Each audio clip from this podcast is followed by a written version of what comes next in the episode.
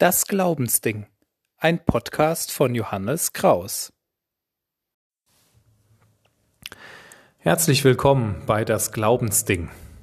Mein Podcast nur echt mit 15 Buchstaben. Mein Name ist Johannes Kraus und ihr habt gerade eingeschaltet in meinen Podcast. Dieser Podcast ist keine Resterampe meines Pfarrberufs, aber er ist so eine Art Hintergrundrauschen. Es soll immer um Themen gehen, Themen gehen, die mich gerade beschäftigen, die oben aufliegen, Themen des Glaubens, Themen über Gott und das Leben, alles was dazugehört, die ich gerne einfach, ja, in diesem Podcast Folgen kundtun möchte. Ein Thema, was bei mir gerade ansteht, ist das Thema Abendmahl. Ich habe mich in den vergangenen Wochen seit der letzten Aufnahme näher damit beschäftigt, habe mich ein bisschen reingelesen. Abendmahl ist vielleicht schon so ein bisschen ein Herzensthema von mir, wobei ich sagen muss, so eine Abendmahlsfrömmigkeit, wie ich sie schon bei meinen katholischen Geschwistern beobachtet habe, die habe ich dann auch wieder nicht. Aber vielleicht komme ich da später nochmal drauf. Also Abendmahl. Um das Abendmahl soll es heute gehen, beziehungsweise genauer um das digitale Abendmahl. Das war jetzt während des ersten Lockdowns im Frühjahr auch mal ein Thema gewesen und ist ein bisschen so durch die ähm, Theologenbubble gerauscht. Kann man denn auch digital ein Abendmahl feiern? Oder ja, kann man das? Und wenn ja, wer macht das? Und wie soll das ablaufen? Also auch darum soll es heute gehen. Ich dachte, ich fange mal an mit meinen Abendmahlserfahrungen. Ich verbinde mit dem Abendmahl nämlich eine ganz schöne Erfahrung und zwar war das auf dem Kirchentag in Dresden an den Elbwiesen, also an der Elbe direkt. Da war dieser große Abschlussgottesdienst am Sonntagmorgen. Zehntausende sind da zusammengekommen. Ich weiß letzten Endes nicht, waren es 50.000, waren es 80.000. Also Zehntausende Menschen sind an diesem Sonntagvormittag zusammengekommen, um Gottesdienst zu feiern. Und da gab es eben auch in dem Gottesdienst ein großes Abendmahl. Und ich fand es total faszinierend, weil rings um einen, das ist wie bei einem Festival, stehen lauter Leute, die man auch nicht kennt und das richtig viel. Und dann irgendwann im Gottesdienst war es soweit, nach Gebeten und Abendmahls, also Einsetzungsworten, ist das Abendmahl gefeiert worden. Dann wurden dann die äh, Abendmahlsgaben verteilt, man konnte Wein oder Traubensaft trinken. Ich meine sogar, es gab kein Hostien, sondern Brot. Ich bin mir aber nicht mehr sicher. Ähm, also für mich war das der Wahnsinn. Eine total schöne Abendmahlserfahrung. Das, wow, ja, wenn Abendmahl immer so wäre wie da, wow, ja, mit so vielen Menschen was zusammen erleben, zusammen Gottesdienst feiern, draußen im Freien, es war gutes Wetter. Toll, ja. Aber natürlich ist das nur eine meiner Abendmahlserfahrungen. Ich habe auch schon ganz anders Abendmahl gefeiert. Ja, wie man es eben halt vom Sonntag, Vormittag vom normalen Gottesdienst, vom traditionellen Gottesdienst kennt. Es gibt eine Hostie in die Hand und ähm, man kann, äh, man kriegt Abend, also man kriegt äh, Wein oder Traubensaft in, gereicht, also entweder an, man trinkt das äh, aus einem Gemeinschaftskelch oder eben es gibt viele kleine Einzelkelche, man kriegt dann einen kleinen Kelch gereicht, das dem nur man selbst trinken kann. Das stammt aus einer Entwicklung ähm, äh, hygienischen, aus hygienischen Vorgaben oder aus hygienischen Motiven oder dieser Einzelkelch mal eingeführt. Ja, also auch so kenne ich natürlich das Abendmahl oder fast nur so kenne ich das Abendmahl. Ich denke, das Abendmahl, das ist einfach ein spannendes Thema, dieses Essen und Trinken im Gottesdienst. Also man kann das ja so unterschiedlich gestalten und gleichzeitig gibt es eben auch nur einige wenige Formen, die es wirklich andauernd und immer gibt in den ganz normalen Gottesdiensten. Ähm, ja, was, was ist das Abendmahl? Ja, was ist das eigentlich? Also es beschäftigt mich immer wieder, es beschäftigt mich vor allem dann, ich bin ja evangelischer Pfarrer und begleite immer junge Erwachsene, die Konfirmandinnen und Konfirmanden auf ihrem Weg durchs Konfirjahr und natürlich beschäftigen wir uns da auch einmal mit dem Abendmahl. Wir machen das meistens so oder eine Form, die ich ganz gut finde und die letzten Jahre habe ich das immer so gemacht. Also wir beschäftigen uns mit dem Abendmahl, dass wir einfach mal in einer großen Runde mit allen Konfis zusammen überlegen, was, was gibt mir eigentlich Kraft im Leben? Was gibt mir Kraft? Und dann schreiben die Konfis das auf und dann kommen ja ganz ganz tolle Sachen erzählen die dann. Also Kraft ist für mich, wenn ich Musik höre oder Musik mache. Kraft ist, wenn ich Zeit mit meinen Freunden verbringe. Kraft ist, wenn ich ähm, auf meiner Couch sitze zu Hause und äh, irgendwelche Videos schaue. Also erzählen halt, was so in ihrem Leben Kraft gibt. Und das sind immer auch ganz schöne Sachen, über die man ins Gespräch kommen kann. Und dann gebe ich als Impuls diese biblische Geschichte von Elia. Elia in der Wüste, der depressiv ist, sterben will, nicht mehr kann und sich dann hinlegt und dann auf wundersame Weise bringen Engel ihm äh, Brot zum Essen und auch einen Krug Wasser zum Trinken und ähm, mehrmals, sodass Elia wieder neue Kraft bekommt für sich durch Essen und Trinken. Und ja, das ist dann so quasi der Link ins Abendmahl hinein, diese Geschichte aus dem Alten Testament über Elia. Und dann machen wir das auch oft so in dieser Konfistunde, dass wir selber in die Kirche gehen und wir nochmal eine Fragerunde machen. Ich erkläre also alles, äh, warum wir diese Kelche haben und, und diesen äh, äh Abendmahlstisch und, und was auf dem Altar passiert und welche Worte da gesprochen werden. Dann können die Konfis meistens einfach mal nachfragen, ja, was passiert denn da, was kommt da rein, wie ist denn das, also warum haben wir die kleinen Kelche oder den großen Kelch? Und dann erzähle ich mir ein bisschen was, also zum Beispiel, dass man früher den großen Kelch hatte und dass der so ne, versilbert ist, weil das besonders wertvoll für einen, für die Gemeinde ist, dieses Abendmahl, das heilige Abendmahl, wie man früher noch gesagt hat, die Einzelkelche so als Entwicklung eben aus hygienischen Motiven, dass man sagt, mh, hm, muss jetzt vielleicht nicht, wenn der andere eine Erkältung hat oder was Schlimmeres, muss ich mit dem aus einem Kelch trinken. Dann gab es eben diese Einzelkelche, die eingeführt worden sind. Und natürlich die Hostien, dass man die auch irgendwann eingeführt hat. Ja, also ich erzähle immer, mache so einen Rundumschlag ums Abendmahl und dann feiern wir auch selber das Abendmahl in der Konfi-Runde und für mich sind das immer ganz schöne, schöne Momente, wobei es natürlich, muss man auch sagen, äh, ist irgendwie auch lustig, dieses Zusammensein und Essen und Trinken auf Kommando und dann mal machen. Also ist für die Konfis auch immer, immer, egal welchen Jahrgang ich habe, immer verbunden mit, mit äh, ein bisschen äh, Gelächter und ist irgendwie auch lustig. Aber ich sage, in so Traditionen, da muss man eben reinwachsen. Da muss man eben irgendwie reinkommen ins Abendmahl. Das ist genau wie der normale Sonntagsgottesdienst. Man muss reinwachsen in so eine Tradition, in, in, Formen, die da sind und die einem fremd sind. Das kann man nicht einfach auf, kann man nicht einfach eintauchen und sagen, boah, toll, ja, sondern man kommt irgendwie rein. Das ist zumindest meine Hoffnung für meine Konfis. Ja.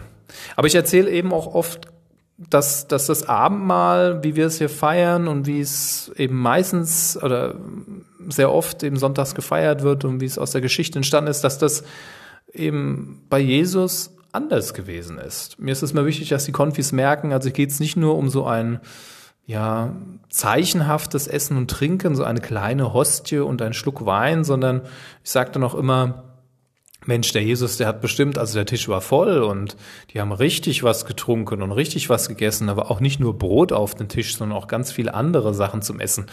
Und eigentlich könnten wir doch das auch anders machen. Ich halte es immer offen, so wir könnten doch Abendmahl mal anders feiern. Und manchmal habe ich schon gefragt, wie man es machen könnte. Und ja, dann erzählen die Konfis so, was man sonst noch alles hinstellen könnte, was man zusammen essen könnte.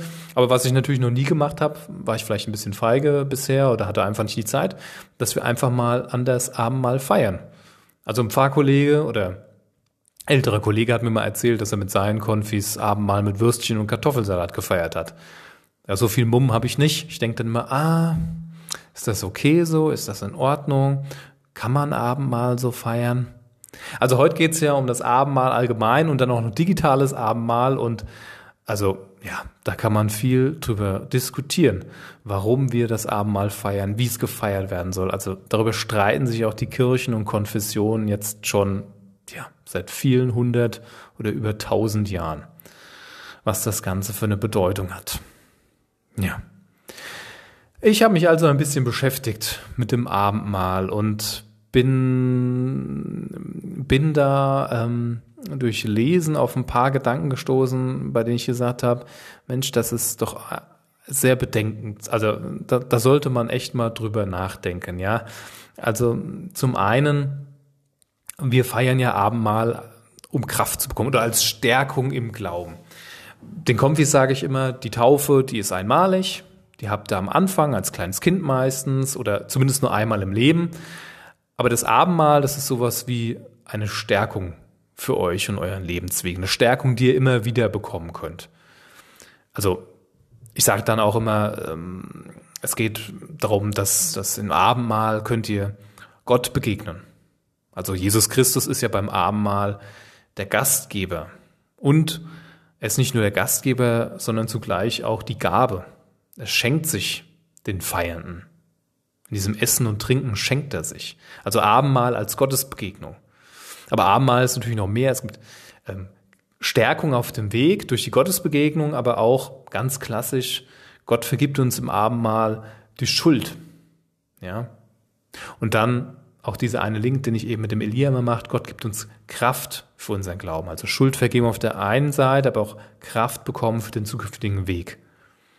Und das Abendmahl schenkt eben nicht nur Gemeinschaft mit Gott, sondern auch untereinander in der Kirche, in den Feiernden. Und es gibt Hoffnung. Hoffnung auf eine kommende Welt Gottes. Und diese Welt kann man sich als großes Freudenmahl vorstellen. Also diese wenigen Gedanken, das sind die Sachen, die ich so mit den Konfis immer wieder reinspiele, die mir, die mir wichtig sind, ja. Und ich weiß auch, dass es sehr elementarisiert. Da kann man wirklich noch in die Weite, in die Breite gehen.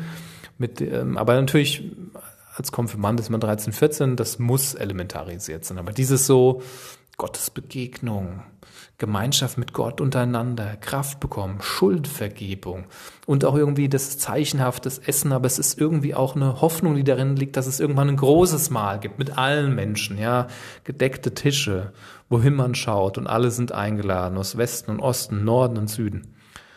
Ja, aber wie gesagt, mit den Konfis ist das eine und ich habe viel jetzt mich beschäftigt in den vergangenen Wochen und bin da drauf gestoßen oder mir ist nochmal neu bewusst geworden, im Abendmahl, also dieser lange Streit zwischen den Kirchen und Konfessionen, der ging vor allem im Mittelalter immer darum, was ist denn oder wie ist denn diese Wandlung in, in Brot und Wein, wie ist diese Wandlung zu verstehen?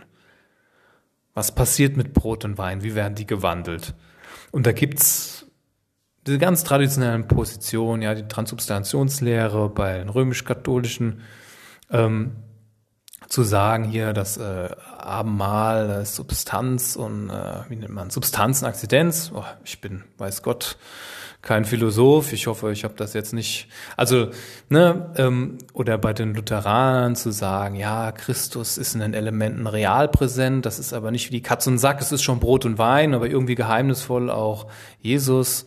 Oder zu sagen, ah, oh, also beim Abendmahl, so wie es die reformierte Tradition dann betont hat, also äh, durch Gottes Geist werden wir emporgehoben zu Jesus und haben mit ihm Gemeinschaft, aber in den Elementen passiert da selbst nichts, ja.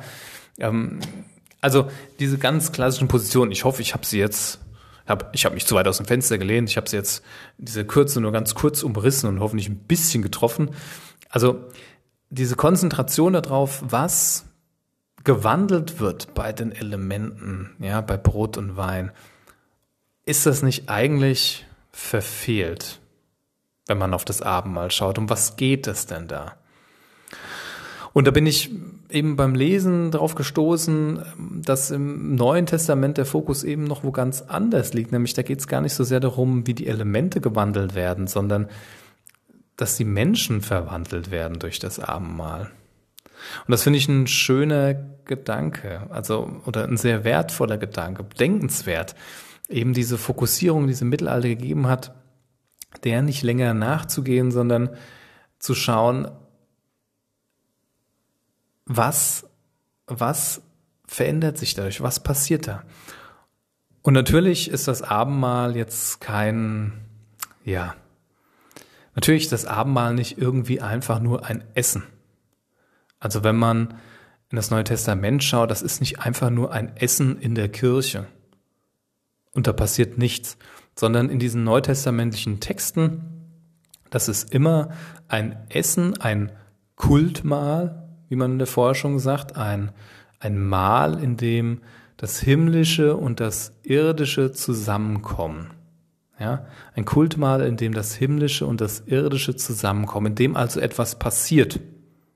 Und das ist in der Forschung auch umstritten. Ja, da gibt es durchaus die Position, dass man sagt, es gab verschiedene Mahltypen. Also es gab zum Beispiel das Abendmahl, ähm, das Jesus gefeiert hat, und das war der eine Mahltyp, den es in der ersten Kirche gab, bei den ersten Christen und Christen. Aber es gab noch andere Mahltypen, zum Beispiel dieses ja, Mahl in der Kirche, dieses einfach Essen und Trinken, eine Art Agape-Mahl, wo alle satt werden, aber da geht es nicht darum, dass irgendwie Gott da drin ist, Jesus dabei ist, sondern es ist einfach nur ein Essen und Trinken.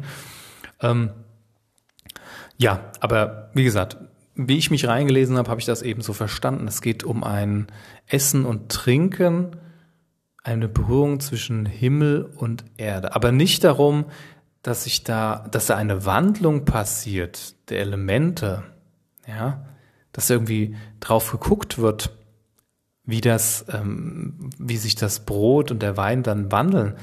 Der Fokus, der kam wirklich erst später dazu, eben im Mittelalter, ja, sondern wirklich Himmel und himmlisches und irdisches kommen zusammen, Gemeinschaft mit Jesus, die passiert, ja, er wird vergegenwärtigt im Abendmahl, aber eben nicht so, dass man nur auf diese Elemente guckt.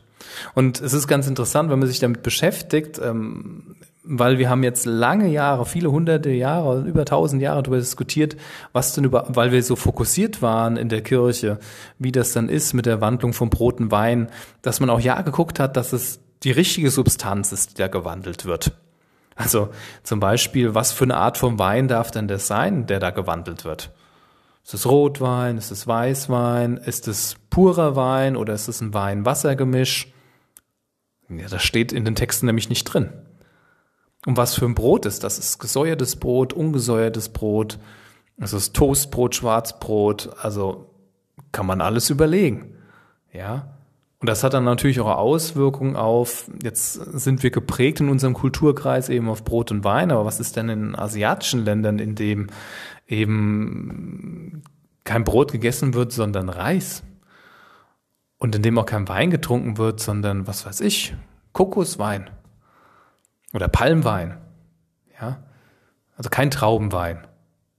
Also, das sind so Fragen, ich kann da so ein bisschen lachen oder wir lachen da jetzt vielleicht drüber, wenn wir die hören, aber das sind, das sind Fragen, die die Menschen bewegt haben und die die Theologen bewegt haben, als sie überlegt haben, Mensch, wenn der Herr wirklich Brot und Wein wandelt und da irgendwie äh, drin gegenwärtig ist, also wie, wie, was, was muss ich da als richtige Substanz nehmen, damit das geht?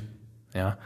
Und da bin ich bei meinem Studieren auch drauf gestoßen, dass ja da quasi eine Revolution stattgefunden hat, eine echte Revolution jetzt in den Elementen, weil aufgrund aufgrund dessen, dass immer mehr Menschen eine Glutenallergie haben und ähm, also kein äh, Weizengluten zu sich nehmen können, weil sie eine allergische Reaktion drauf haben und man ist dann deswegen aus Rücksichtnahme umgestiegen von ähm, normalen Hostien auf glutenfreie Hostien. Ja, bei glutenfreie Hostien also ein Hostie ist ja sowieso so ein Ding, das ist, äh, soll noch für das Brot stehen, die, diese, dieser gebackene Teig, aber ob das jetzt, naja, also mich erinnert das nicht sehr gerade an Brot, aber zumindest von der Substanz her, was da drin ist, ist das noch wie Brot, aber glutenfreie Hostien, das sind kein Brot mehr. Da ist kein Weizen drin, das ist, äh, glutenfrei, ja, da ist Kartoffel, Maisstärke und was weiß ich alles drin in glutenfreien Hostien, aber mit Sicherheit kein Weizen und kein, keine Dinge, die man für Brot benutzt.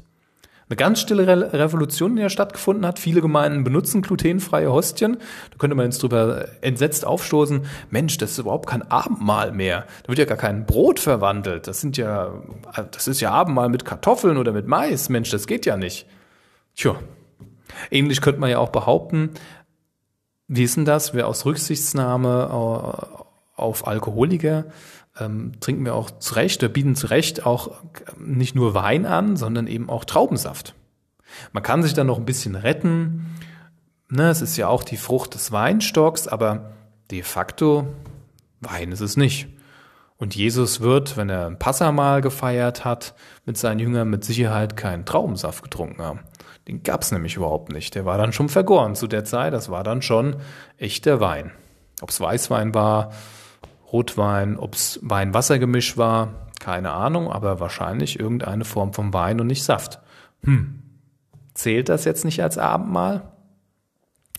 Also wenn man sich ein bisschen damit beschäftigt, mit dieser Geschichte des Abendmahls und wie das gefeiert worden ist in den verschiedenen Epochen der Kirche, also manches ist echt zum Schmunzeln, weil und auch irgendwie wieder tragisch, weil Kirchen sich entzweit haben, Christen sich entzweit haben wegen dieser Frage. Und ich fand es sehr hilfreich, einfach nochmal ein bisschen mich mit dem Neuen Testament zu beschäftigen, natürlich unter Anleitung von, ähm, von äh, wissenschaftlicher Fachliteratur und da reinzukommen, was, um was geht's denn eigentlich? Worum geht's denn eigentlich beim Abendmahl im Neuen Testament? Und dann eben das eben, das ist nicht die Wandlung der Elemente, sondern ja, wenn, dann überhaupt, dass die Menschen verwandelt werden durch Jesus, aber zumindest es ist ein, Ver, äh, ein das Himmlische und das Irdische kommen zusammen und Jesus wird da vergegenwärtigt im Abendmahl, in diesem Essen und Trinken, in diesem Kultmahl. Es passiert schon was, es ist nicht nichts.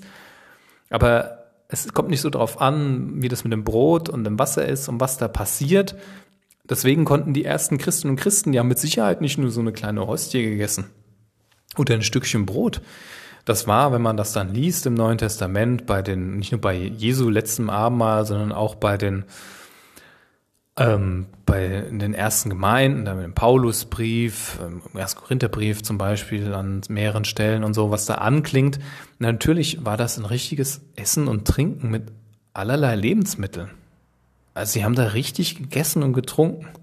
Und nicht nur so ein bisschen was. So ein Schnippelchen. Schnippelchen Brot und es sind ja dann später Hostien geworden, so ein Stückchen Wein. Nee, die sind da richtig, der richtig getafelt, so dass manche eben vom Wein auch betrunken waren. Ja. Also, bewegte Geschichte und diesen Impuls aus dem Neuen Testament. Ich habe da übrigens gelesen vom Neutestamentler Jens Schröter, Nehmt, esst und trinkt. Ein Buch von, ach, ich weiß nicht, von vor 2010 ganz schönes Buch. Also diesen Impuls aus, aus dem Neuen Testament, den nehme ich einfach mit, mit der Lust, nochmal anders Abendmahl zu feiern. Und ich bin jetzt nicht der Einzige, der da mal ins Neue Testament geschaut hat. Das haben natürlich auch viele, viele andere Menschen, Dutzende von Generationen an Christinnen und Christen getan. Aber wir alle stecken eben in unserer Zeit und kommen da manchmal nicht so raus, beziehungsweise haben unseren Fokus, auf den wir mehr blicken.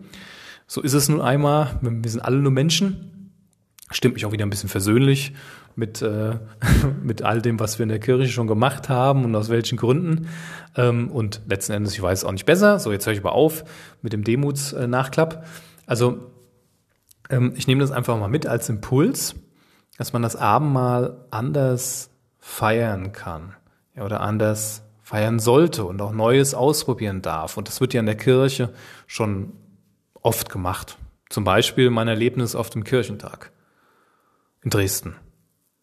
Ja, die, das haben die natürlich auch, diesen Impuls für dieses Feierabendmahl. Das kommt auch nicht von ohne woher, sondern das haben die auch ähm, entwickelt in den letzten Jahrzehnten.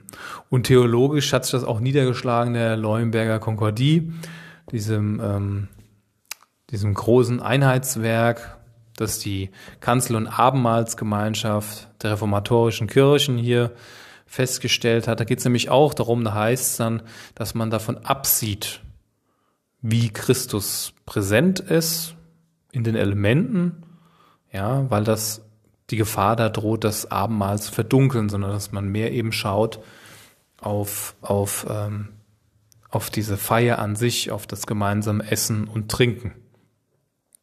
Ja, also bin ich der Erste mit diesem Impuls, sondern hat sich natürlich schon niedergeschlagen in den letzten Jahrzehnten hier in, in den Kirchen. Aber wie gesagt, bei mir ist das jetzt so aufgeschlagen als Thema. Anders mal Abendmahl feiern. Nämlich mit richtigem Essen und Trinken. Nicht nur mit Brot und Wein, also schon ein richtiges Essen und Trinken, ein richtiges Feierabendmahl mal zu machen. Ordentlich zu schlemmen und dann auch in dem Bewusstsein, es geht hier jetzt nicht nur um, dass da Elemente gewandelt werden, sondern eben himmlisches und irdisches kommen zusammen. Jesus begegnet uns, er ist wirklich da, wir begegnen mit ihm, aber ein bisschen weg abrücken von diesem Gedanken, jetzt genau da ist er drin im Becher. Genau da und genau jetzt habe ich ihn in der Hand. Das ist auch ein Stück weit schon lange nicht mehr meine, meine Frömmigkeit, obwohl ich lutherisch geprägt bin. Und viel von der Theologie Martin Luthers halte, aber eben davon ein bisschen abzukommen und zu schauen, ähm, Christus schenkt sich uns in unserem Essen und Trinken. Ja. Und das kann man ganz wunderbar machen, dieses Essen und Trinken. Ganz großartig gestalten. Das einfach mal mitnehmen in meine Gemeinde, in meinen Dienst. Jetzt aber während Lockdown natürlich nicht möglich. Wir feiern kein Abendmahl. Wir haben zumindest hier bei mir in der Gemeinde keine Abendmahlsgottesdienste, weil wir gesagt haben, eben aus hygienischen Gründen wollen wir das nicht machen. Und jetzt kam eben die Diskussion auf, digitales Abendmahl, ist das möglich? Können wir das machen? Ja, warum können wir es denn nicht machen? Das wäre doch die Frage. Also angenommen, alle Teilnehmer schalten sich per Videokonferenz zusammen, jeder hat was zu essen, alle haben Gemeinschaft und dann werden miteinander Gebete gesprochen, die Abendmahlsworte werden gesprochen. Und ich habe ja schon jetzt mehrfach gesagt, es ist nicht so wichtig, was im Kelch unbedingt drin ist und wie das ist mit dem Brot. Da kann man sich sehr zanken drüber. In unserem Essen und Trinken, da will Jesus jetzt bei uns in der Gemeinschaft sein und uns begegnen. Er will sich vergegenwärtigen. Warum soll das denn nicht gehen? Warum soll denn Gott da nicht durch Pixel wirken? Natürlich, das Argument wird ja dann sein, das große Gegenargument, wir sind nicht leiblich zusammen. Wir sind nicht leiblich vor Ort. Ja, das stimmt. Wir sind aber digital vor Ort und digital zusammen. Und reicht das nicht? Hm. Also ich würde meinen, das geht. Das können wir machen. Und vielleicht sollten wir es einfach jetzt während des Lockdowns in den kommenden Monaten einfach noch ein paar Mal ausprobieren. Ich habe es zu Hause ausprobiert. Es gab ein digitales Abendmahl. Es wurde quasi einmal in einem Gottesdienst gefeiert. Man per Videoschalte konnte man zu Hause mit Brot und Wein mitfeiern. Ähm, natürlich finde ich es toller, auf der, an, den Elb, an der Elbe zu stehen und mit 10.000 von Menschen Abendmahl zu feiern oder bei einem normalen Gottesdienst Abendmahl zu feiern. Ja, aber manchmal ist es so im Leben, dass man sowas eben nicht kann. Und warum soll man dann das Digitale nicht, nicht ausnutzen und auch gemeinsam Abendmahl feiern? Ich fände es auch schöner Gedanke, wenn man einfach mal so hineinschauen könnte per Videokonferenz, Mensch, was haben wir denn da eigentlich für eine lange Festtafel? Was ist denn das für ein reich gedeckter Tisch, den da jeder hat? Mit ganz verschiedenen Speisen, die da überall zu sehen sind. Und wir alle essen gerade gemeinsam. Bei uns allen, wir sind alle verbunden, nicht nur durchs Internet, durch mehr oder weniger schlechtes Internet oder gutes Internet, sondern wir sind verbunden durch Jesus Christus, der uns Gemeinschaft schenkt, der uns begegnet, der hier vergegenwärtigt wird in unserem Essen und Trinken. Das ist doch toll. Also so stelle ich es mir natürlich vor. Und dieses eine Mal, ich möchte das unbedingt nochmal machen. Es hat mir gut gefallen. Und warum sollen wir das nicht machen? Also digitales Abendmahl ist heute mein Thema und ja, ich bin mit diesem Thema noch nicht fertig, trotz dessen, dass ich jetzt einiges gelesen habe in den vergangenen Wochen und jetzt Lust habe, weiter über das Abendmahl nachzudenken und vor allem auch Abendmahl zu feiern. Und warum eben nicht in dieser digitalen Form? Wenn du diesen Podcast hörst und mir gerne deine Meinung kundtun möchtest, dann schreib mir doch zum Beispiel an meine Gmail-Adresse, dasglaubensding at gmail.com, glaube ich. Ja, das müsste sein. Oder du schreibst mir über meinen Instagram-Account das Glaubensding. Ganz leicht zu finden. Ähm, und dann können wir ein bisschen diskutieren vielleicht noch weiter drüber nachdenken, wie wir Abendmahl feiern, warum wir Abendmahl feiern, was Schönes, was Schwieriges am Abendmahl und all dem. Ach, mit Theologinnen und Theologen kann man ja immer Stunden verbringen und sich über solche Sachen aus der Praxis oder solche theoretischen Sachen unterhalten. Ja. Ich denke, die halbe Stunde ist jetzt fast vorbei. Ich habe fertig. Ich belasse es mal dabei für heute. Obwohl ich glaube ich noch ganz viele andere Sachen hatte. Ich wollte ja mein ganzes Wissen mal preistun, aber ich sehe schon, ich hätte mir vielleicht die eine oder andere Notiz machen sollen. Habe ich natürlich nicht gemacht. Jetzt sind wieder ganz viele entfallen aus den wunderbaren Büchern, die ich gelesen habe. Naja, also wir machen Schluss und wie die letzten Male schon wollte ich immer ein Gebet sprechen. Und ich lade dich jetzt auch ein, mit mir ein Gebet zu sprechen. Und ich wollte jetzt das Tischgebet sprechen, das Vater unser. Vater unser im Himmel, geheiligt werde dein Name, dein Reich komme, dein Wille geschehe, wie im Himmel, so auf Erden.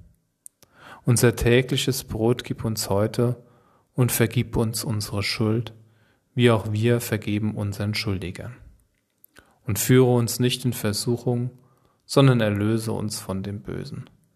Denn dein ist das Reich und die Kraft und die Herrlichkeit in Ewigkeit. Amen. So. Schön, dass ihr eingeschaltet habt. Tschüss, bis demnächst.